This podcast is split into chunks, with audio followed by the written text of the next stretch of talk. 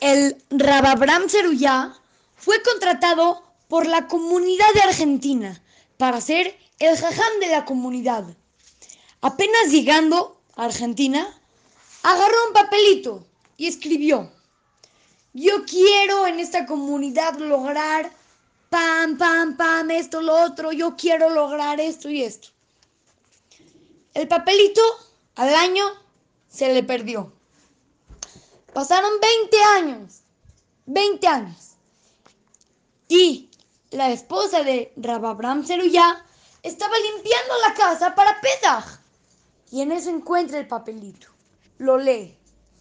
Yo quiero lograr llegando a Argentina, pa, pa, pa. Lo lee y dice, eso está cañón. Está guau. O sea, todo lo que se propuso lo logró durante estos 20 años. Esperó a que llegue el rab. Cuando el jajam llegó a su casa, su esposa le enseñó muy emocionada el papelito. Rab Abraham se puso a llorar. ¿Cómo? ¿Por qué lloras?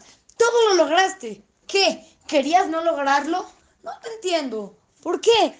Fueron las preguntas que le hizo la esposa. Rab Abraham Ceruyá contestó. Yo todo lo que me propuse lo logré. Pero hubiera escrito más cosas. Hubiera escrito todo lo que...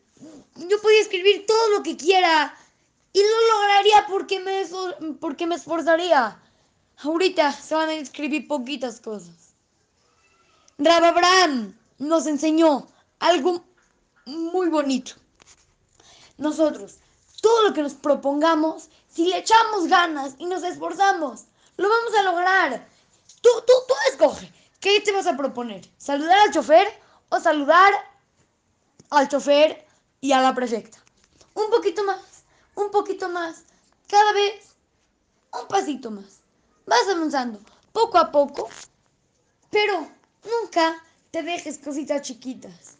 Por lo que vayas, si te esfuerzas, lo vas a lograr. Así es que, su querido amigo Shimon Romano, para Try to Go Kids, Monte Sinaí.